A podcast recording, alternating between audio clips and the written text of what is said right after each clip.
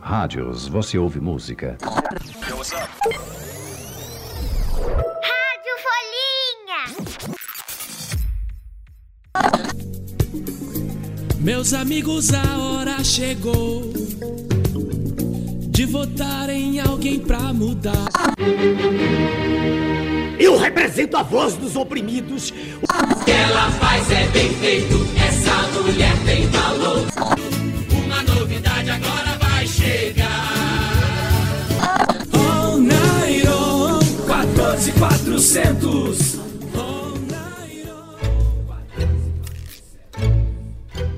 Aposto que você já tá desconfiando o que essas musiquinhas todas querem dizer, não tá? Cada uma com um ritmo, cada uma com uma mensagem, cada uma falando como uma pessoa é honesta, trabalhadora, cheia de boas ideias. É, são jingles de políticos. Músicas bem curtinhas feitas para convencer as pessoas a votarem em alguém. Esse ano que vai ter eleição, você vai ouvir várias dessas no rádio, na internet, na TV. O que é que faz um deputado federal? Na realidade, eu não sei. Mas vote em mim que eu te conto. A Rita Lee, uma das cantoras brasileiras que eu mais gosto, resumiu tudo o que esses jingles gostariam de dizer no refrão de uma música. Eu vou botar só um trechinho aqui para você ouvir. Meu amor, por favor, vote em mim.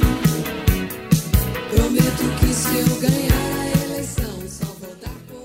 Não era mais fácil falar só isso? Vote em mim! Vote em mim! É o que no fundo, no fundo, todas essas musiquinhas querem dizer. E o que, que você tem a ver com isso? Ah, essa é uma boa pergunta. É que o tema desse episódio da Rádio Folhinha é democracia. Você sabe o que quer dizer democracia? Aposto que você já ouviu essa palavra um montão de vezes. Então, melhor entender do que se trata, né? E eu sou a Tete Ribeiro. E eu não vou explicar o que é a democracia sozinha, não. Eu pedi ajuda para uma cientista política, a Andréa Freitas. E é melhor a gente entender o que faz uma cientista política, né? Porque esse termo já é por si bem complicado. Eu pesquisei bastante e aprendi que uma cientista política analisa as maneiras como um grupo de pessoas, que a gente chama de uma sociedade, organiza a vida para poder viver junto. Isso é a política, as regras de uma sociedade para poder viver junto. Falando assim parece meio complexo, mas até que não é muito não. Pensa comigo. A sua família, por exemplo, tem coisas que você pode e coisas que você não pode fazer na sua casa, não tem? E além da sua casa, tem a casa dos seus avós, ou primos, ou padrinhos, ou mesmo vizinhos. As regras de cada casa não são diferentes? Então, essa é a política de cada casa. Alguém ou mais de uma pessoa determina o que pode e o que não pode em cada família. Numa cidade, por exemplo, que tem mais gente, além de ter regras, tem gente de olho para ver se as regras estão sendo cumpridas. E quem não cumpre uma regra é punido de alguma maneira. Num país, a mesma coisa. E um jeito de organizar a vida, ou seja, a política de um lugar, pode ser como é no Brasil, nos Estados Unidos, na França, na Argentina, em vários lugares do mundo, o que se chama democracia. E é para entender a democracia que eu pedi a ajuda da Andréia. Andréia, me ajuda. O que é a democracia? Democracia é um regime, uma maneira de organizar a sociedade, aonde o povo, a sociedade, todas as pessoas que estão em um determinado país, um determinado território, têm o poder de decidir sobre as políticas, sobre a maneira como o Estado vai se organizar. Ué, como assim o Estado? A gente não estava falando de um país? Pois é, negócio de política às vezes tem umas palavras esquisitas mesmo. Estado quer dizer um lugar, um território que tem fronteiras, então a gente sabe onde começa e onde termina, e que tem sua própria política, ou seja, suas próprias regras. O estado de São Paulo é um estado, mas o Brasil também pode ser chamado de um estado. Aliás, sabia que o nome inteiro do Brasil já foi Estados Unidos do Brasil? Hoje em dia, o nome completo é República Federativa do Brasil. Agora, voltando à fala da Andrea, ela disse que todas as pessoas de um estado podem decidir quais serão as regras daquele estado. Mas alto lá, todo mundo quem? Tem algumas regrinhas. No Brasil, quem pode votar são pessoas maiores de 16 anos, que podem tirar seu título de eleitor e participar do processo eleitoral. Ah, não é bem todo mundo, né? Precisa ter no mínimo 16 anos para votar. E quem vota escolhe deputados, prefeitos, vereadores, governadores, presidente. E são esses caras que vão decidir algumas das regras daquela sociedade. No nosso caso, essa sociedade é o Brasil. E por que afinal a gente precisa de regras, punições? Não dá para a gente ser livre, viver em paz e fazer cada um o que quiser? Qual é o problema?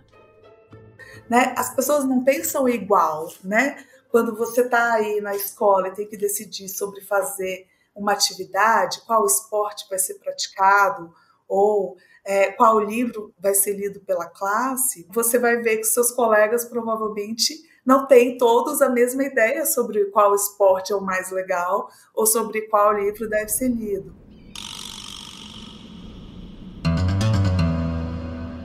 Mas tudo bem, porque é isso mesmo, as pessoas são diferentes. Você vai decidir qual livro vai ler, alguém vai querer um livro, outra pessoa vai querer outro livro. Né? E como vocês decidem juntos, sem é, entrar numa guerra ou numa luta corporal, qual livro vai ser lido. Vocês vão ter que chegar num consenso. Eventualmente vão votar é, em qual livro, ou vão de repente combinar que ah, hoje se lê esse livro, amanhã lê outro. A gente vai absorver essas diferentes vontades e transformar isso numa organização que permita que a gente conviva apesar de ser diferente. Hum, eu não tinha pensado nisso. Na hora que surge um conflito ou opiniões diferentes. E todo mundo passa por isso, né?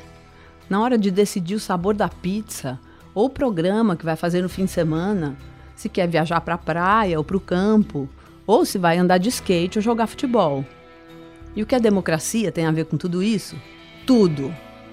A democracia é um regime que garante que todas as pessoas possam dizer o que querem falar ou escrever sobre o que acreditam, ter a religião que mais gostarem, podem ser católicos, espíritas, evangélicos, do candomblé e tudo bem. A gente discorda, mas que a gente precisa arranjar uma maneira de resolver esses conflitos pacificamente, né, sem brigar uns com os outros, é, isso não é possível num lugar onde a gente não pode expressar as nossas preferências, né? Como é que é, eu vou resolver conflitos se eu sequer posso falar sobre eles. Votar só pode com 16 anos mesmo, não tem jeito. Mas dá para participar da democracia com qualquer idade. E essa é uma das coisas mais legais desse sistema político. Como?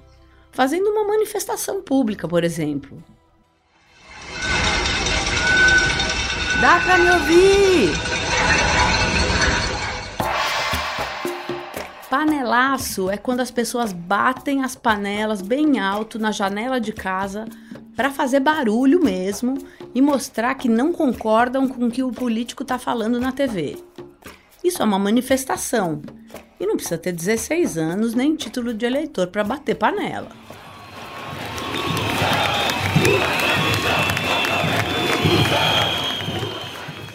nem para ir para a rua junto de outras pessoas que querem chamar atenção para uma lei que consideram injusta ou para apoiar um político.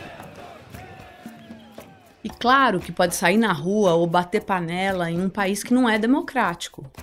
Mas essa pessoa pode até ser presa se fizer uma manifestação. Então, já tá achando a democracia o máximo? Eu acho, mas também tem umas críticas, sabia? E falei sobre elas com a Andrea. Tem uma coisa sobre as pessoas votarem para escolher os prefeitos, vereadores, deputados, governadores, presidentes, que eu acho bem chata. É que tudo bem, tudo ótimo, todo mundo tem o direito de votar. Agora me explica uma coisa: por que, que a gente é obrigada a votar? Isso não me parece muito democrático. Essa é uma questão também muito interessante. Não são em todos os países que as pessoas são obrigadas a votar. No Brasil, a gente é obrigado a votar, mas nos Estados Unidos, na Inglaterra, na França, as pessoas não são é, obrigadas a votar. Por que no Brasil a gente é obrigado a votar? No Brasil, especificamente, quando se criou a regra que diz que todo mundo deve votar, o raciocínio, a maneira como os representantes estavam pensando, era em garantir a participação da maior parte da população possível. Tem mais uma coisa bem legal: é que se o governo diz que todo mundo é obrigado a votar, então ele tem que dar um jeito de todo mundo ter acesso a uma urna, aquele lugar onde se vota. Isso tem que acontecer no país inteiro. Quem mora no meio da floresta amazônica ou numa fazenda distante de qualquer cidade, qualquer pessoa no Brasil com mais de 16 anos tem que ter perto da sua casa uma urna no dia das eleições. Andréia, eu quero te perguntar uma coisa que sempre me intriga. Numa democracia, a maioria elege o seu candidato, certo? Se o maior número de pessoas votar numa pessoa, aquela pessoa vai ser o presidente, ou o governador, ou o prefeito. E aí vai defender essa maioria. A gente sabe que todo mundo, todo presidente eleito tem a obrigação de olhar para todo o país, toda a população. Mas a verdade é que quem elegeu foi a maioria. Nesse caso, como é que ficam as minorias? Quem é que vai falar por aquele grupo de pessoas que é pequeno, que não foi capaz de juntar gente suficiente para eleger ninguém? Esse é o mais legal do regime democrático. Um regime democrático é um lugar onde, embora a maioria tome as decisões, sempre tem que haver o respeito à minoria. Se a gente viaja dois séculos para trás, o direito à liberdade de expressão não existia é, se a gente viaja 50 anos para trás, 60 anos para trás, não existia voto universal na maioria dos países. É, não eram todas as pessoas que podiam votar nos seus representantes. Né? Então, a democracia é um regime de constante expansão dos direitos onde os direitos estão sendo sempre repensados. A proteção do Estado ela é dada para todas as pessoas, independente de quem elas votaram. E o Brasil é uma democracia, isso a gente já sabe. Aliás, daqui a pouco tem eleição, hein? Mas as minorias brasileiras, as pessoas negras, os povos indígenas, quem não tem onde morar, não parece que eles têm muito poder nem muita proteção, não é verdade? É verdade. Quando você olha para o nosso Congresso Nacional, o nosso Legislativo, você vê só homens brancos é, de uma certa idade, já ali na idade do vovô e da vovó, talvez, quase não vê mulheres, quase não vê negros, quase não vê índios. Embora a gente seja uma democracia, a gente está muito longe de ser uma sociedade onde todos têm de fato seu direito à voz representado dentro do, do universo político. E como isso pode mudar? Com a participação de todos nós. Então, se a gente quer ter mais mulheres, mais negros, mais indígenas no parlamento, a gente tem que lutar e participar e se expressar para colocar pressão nos nossos representantes para que eles tomem boas decisões em favor das políticas que a gente gostaria de ter marcha pela demarcação das terras indígenas no Brasil. Nós queremos dizer, enquanto povo originário, que o nosso direito é um direito que não se pode mexer. Tem que participar, tem que falar com os pais para votarem direito, pensarem em quem estão votando, tem que pedir para eles se informarem, tem que discutir em casa sobre política. Tem outra coisa também que volta e meia a gente ouve falar. Isso é um ataque à democracia. Quem tanto está atacando a democracia? Quem é o inimigo da democracia? O maior inimigo da democracia são as pessoas que não conseguem conviver com a diferença, que não conseguem conviver com a diferença de etnia, de raça, diferença de gênero, diferença de preferências, diferenças de vontades. O sistema democrático ele deve ser construído em torno do respeito a quem é diferente, a quem pensa diferente. E essas pessoas elas não podem ser expulsas do país. É, se a gente está numa sala de aula e tem que escolher alguma coisa, a gente não pode simplesmente falar para a pessoa que discorda da gente sair da sala. Ela tem que participar. Os inimigos da democracia são aquelas pessoas que acham que todo mundo tem que pensar igual. Eu sempre ouço também que a democracia é a melhor forma de governo. Mas não é possível que a democracia seja perfeita. Ela também tem defeitos, não tem? Ela não é perfeita, não. A democracia tem muitos defeitos. Por exemplo, a democracia não gera necessariamente igualdade entre as pessoas. Esse talvez seja o maior defeito da democracia. A democracia é um sistema que, de certa forma, precisa de igualdade, né? Se a minha preferência, se a minha vontade vai ser considerada igual à do meu vizinho, à do meu colega, à do meu irmão, à do meu pai, à do meu tio, então é, eu devia ter, de certa forma, as mesmas condições ou o mesmo poder de influência dessas pessoas. Mas não é todo mundo igual de verdade. Né? A gente tem muita desigualdade. E num país como o Brasil, a gente tem desigualdades ainda mais profundas. Mas isso vale para todos os países do mundo. Não existe nenhum lugar do mundo onde a democracia seja perfeita e as pessoas sejam de fato iguais. Hum, quanta coisa para pensar. Eu entendi que a democracia parece mais justa que os outros regimes políticos. Mas mesmo assim, ainda tem tanta injustiça no mundo. E aí, como é que a gente faz para melhorar a vida de todo mundo? Bom, uma coisa de cada vez, né? A gente pode começar conversando. Você pode conversar com seus pais, com seus amigos, com seus professores, com seus avós. Quem sabe eles não te contam outras histórias bem intrigantes também. Eu sou a Teté Ribeiro e eu faço reportagem, entrevista e a narração da Rádio Folhinha. Meu parceiro nesse projeto é o Rafael Conkle, que faz pesquisa e edição de som. Esse episódio usou áudios de Poder 360 e Coletivo 82. Segue a gente no seu aplicativo favorito de podcasts para ouvir mais episódios. A gente se vê já já. Tchau!